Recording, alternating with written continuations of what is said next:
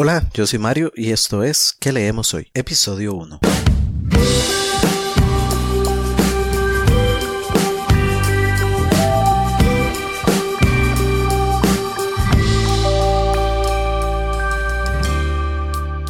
Hola y bienvenidos a su podcast ¿Qué leemos hoy?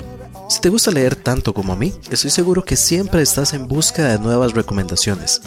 Más libros para agregar a esa lista de pendientes de leer que estoy seguro ya es bastante amplia. Pues déjame decirte que estás en el lugar indicado. Acá conversaremos sobre literatura, libros y recomendaciones de lectura. Quiero aprovechar desde ya para invitarte a que visites nuestro sitio web www.queleemoshoy.com para que te suscribas a este podcast. Además, si conoces a alguien que podría interesarle, no dudes en darle compartir. Estás escuchando el episodio 1. Así que, comenzamos.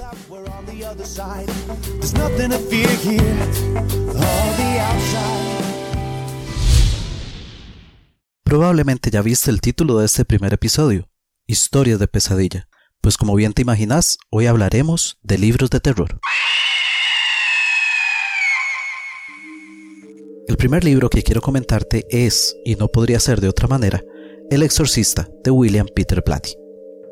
Pues bien, resulta que el recientemente desaparecido William Peter Blatty, que como sabrás murió el pasado mes de enero, estudiaba allá por los años 50 en un instituto dirigido por sacerdotes jesuitas.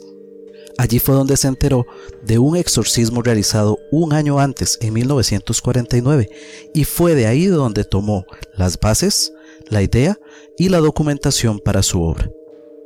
Esta novela se publica de forma original en 1971 y en 1973 tiene su primera adaptación cinematográfica, en una película homónima, El Exorcista, protagonizada por Linda Blair y, como bien sabes, mundialmente famosa.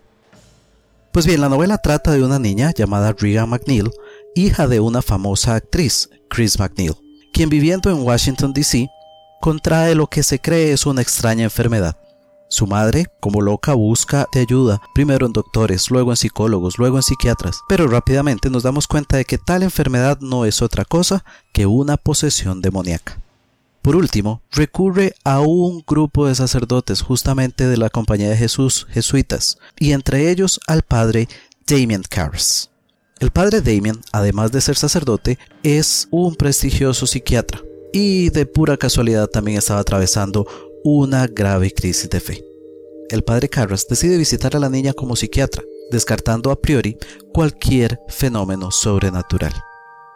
No obstante, el mismo acontecer de la historia hace convencer al padre Carras que se encuentra ante un caso real de posesión y él mismo termina gestionando el permiso ante el obispo para proceder con el exorcismo, siendo nombrado como exorcista un anciano sacerdote jesuita llamado Lancaster Merrin quien resulta ser un viejo conocido del espíritu del mal que atormentaba a la pobre Regan.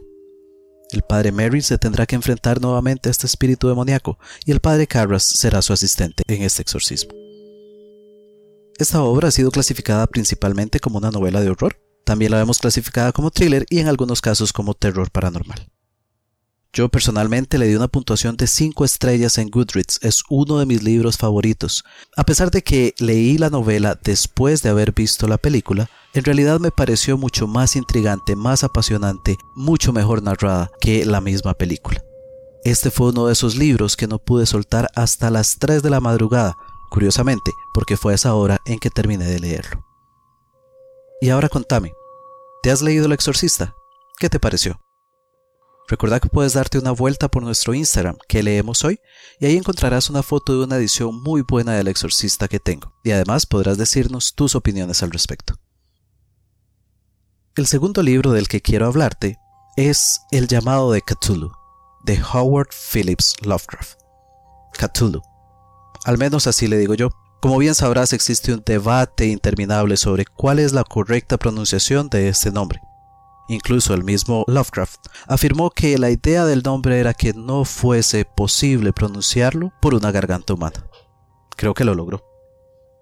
Como me imagino que sabrás, H.P. Lovecraft fue un autor estadounidense y es considerado un innovador en los relatos de terror.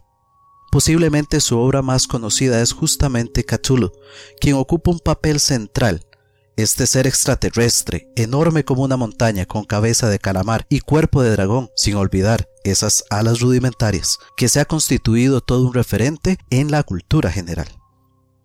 El llamado de Cthulhu es un relato corto, aunque algunas personas lo consideran una novelette, y constituye una obra clave en toda la literatura de terror. Fue publicado por primera vez en febrero de 1928. En él se nos narra el descubrimiento y resurgimiento de antiquísimas y aborrecibles deidades que alguna vez gobernaron la Tierra y que continúan siendo adoradas por miembros de una secta extraña. Este relato marca lo que luego se dio a conocer como los mitos de Cthulhu.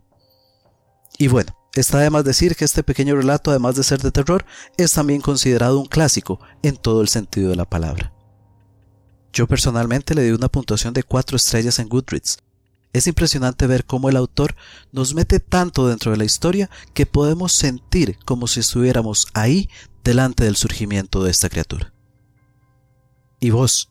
¿Te has leído El llamado de Cthulhu? ¿Ya conocías a este interesante personaje? Date una vuelta por nuestro Twitter, arroba que leemos hoy y cuéntanos al respecto.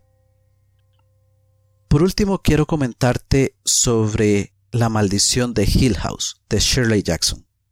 Este es, me parece, el menos conocido de los tres libros que te he comentado hoy.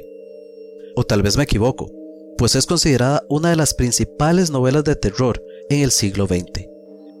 De hecho, se sabe que la autora, Shirley Jackson, practicaba la brujería y creo que esto posiblemente genera un poco más de morbo a la hora de acercarse a este texto.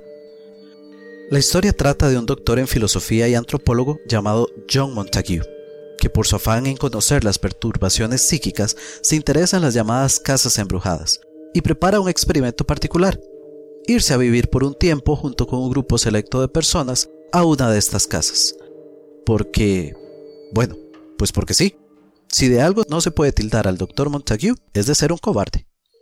Y bueno, la casa en cuestión resulta ser una mansión enorme y siniestra llamada Hill House. A lo largo de esta historia acompañaremos al Dr. John, a Eleanor, Theodora y Luke y seremos testigos de las experiencias que vivieron durante esta temporada en Hill House. Yo le di tres estrellas a este libro en Goodreads, porque aunque es posible que sintas todo lo que los personajes están viviendo, en ciertas partes la historia se trababa un poco y costaba avanzar. Sin embargo, merece la mención y te la recomiendo. ¿Y vos? ¿Ya conocías esta obra?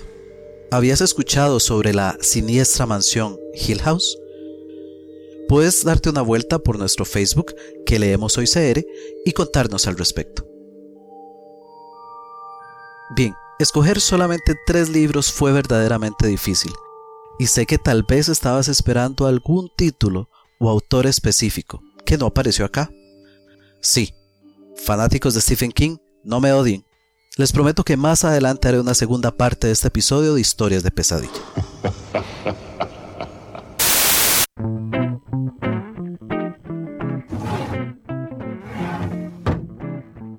Mesa de noche.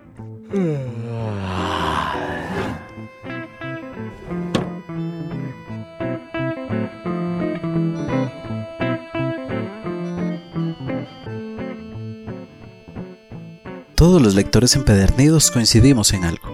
Tenemos siempre un libro en nuestra mesa de noche. Aunque es cierto, muchas veces más que un solo libro, es un grupo de libros perfectamente apilados. Y esto es así porque no podemos irnos a dormir sin antes robarle unos minutos más al día, inmersos en una lectura, pasando unas cuantas páginas más o buscando concluir ese capítulo que nos tiene atrapados. Inauguramos así esta sección llamada Mesa de Noche, en donde quiero escucharte a vos.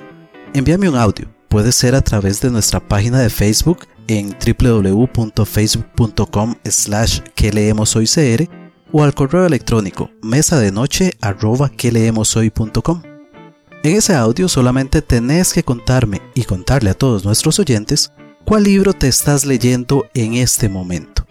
Y, bueno, todo lo que vos querás acerca de él. Espero desde ya ese audio. Quiero saber qué tenés en tu mesa de noche. Hola, mi nombre es Flor y te cuento que en este momento en mi mesa de noche tengo el primer volumen del libro Tormenta de Espadas, que es a su vez el tercer libro de la saga Canción de Hielo y Fuego, escrita por George R. R. Martin.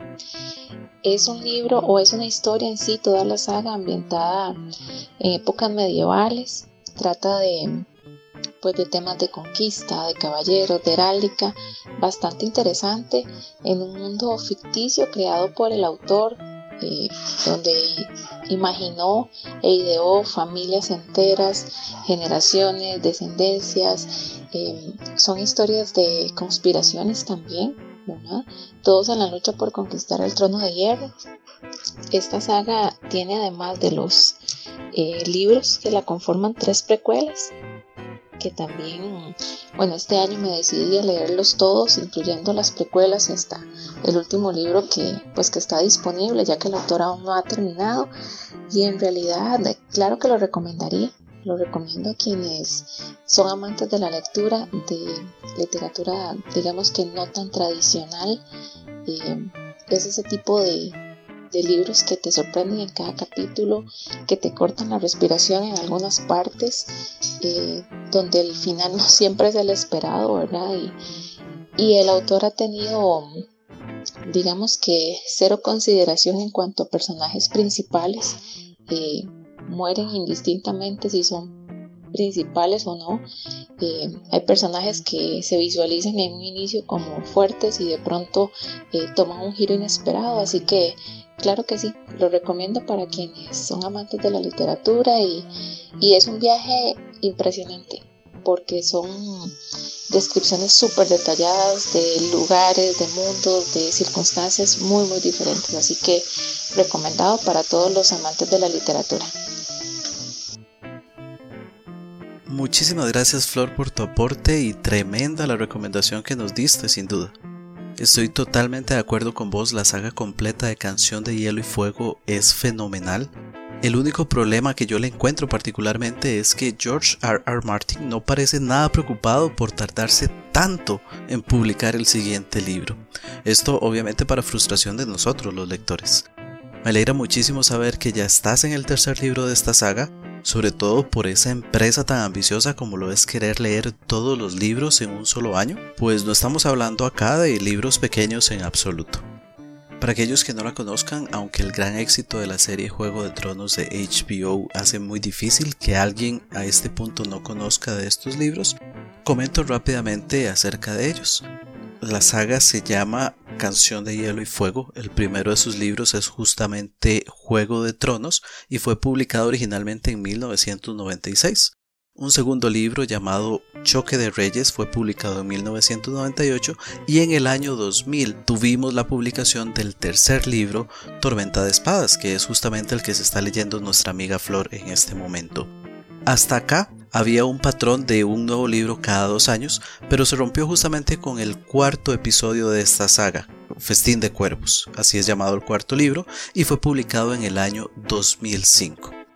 Luego de eso, en el año 2011 se publicó el quinto libro llamado Danza con Dragones y es el último que tenemos disponible en este momento. Se cree que van a haber dos libros más siendo el sexto de ellos Vientos de invierno y el posible título para el séptimo sería Un sueño de primavera. Sin embargo, Martin, el autor, ha expresado en varias ocasiones que el número de libros al final para él es indistinto, por lo cual se habla de la posibilidad de un octavo o incluso un noveno libro en esta saga. Como bien también nos comentó nuestra amiga Flor en su aporte, existen tres precuelas que han sido publicadas, la primera en 1998 llamada El Caballero Errante, una segunda en el 2003 llamada La Espada Leal. Y por último publicada en el 2010 la tercera llamada El Caballero Misterioso. Estas tres precuelas se conocen en general como los cuentos de Dunk y Egg y también han salido ciertas ediciones que engloban las tres precuelas. Una muy conocida en 2013 es llamada El Caballero de los Siete Reinos.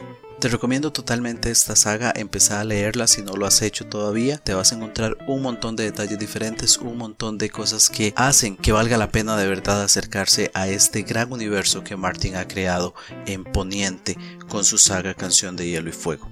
Por último, nada más recordarte que si querés participar de esta sección Mesa de Noche, solamente tenés que enviarme un audio a través de cualquiera de las redes sociales o a través del correo mesa de noche que leemos hoy.com y yo estaré encantado de poder comentar sobre lo que vos estás leyendo y, por qué no, recibir también tu recomendación de lectura.